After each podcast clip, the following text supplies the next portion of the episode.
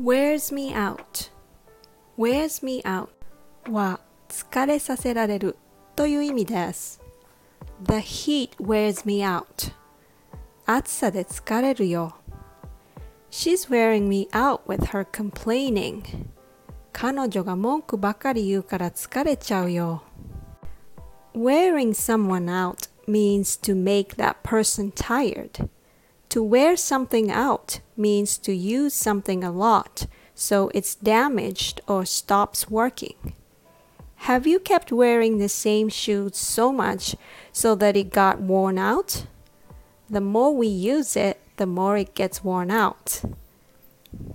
Sometimes we feel like that pair of shoes physically and emotionally.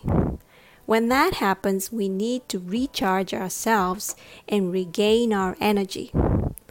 Also, we need to avoid things that wear us out. Yeah, that's why I keep my lessons short, so I won't wear you out. Hopefully, you'll come back to my lesson again. Thanks for listening.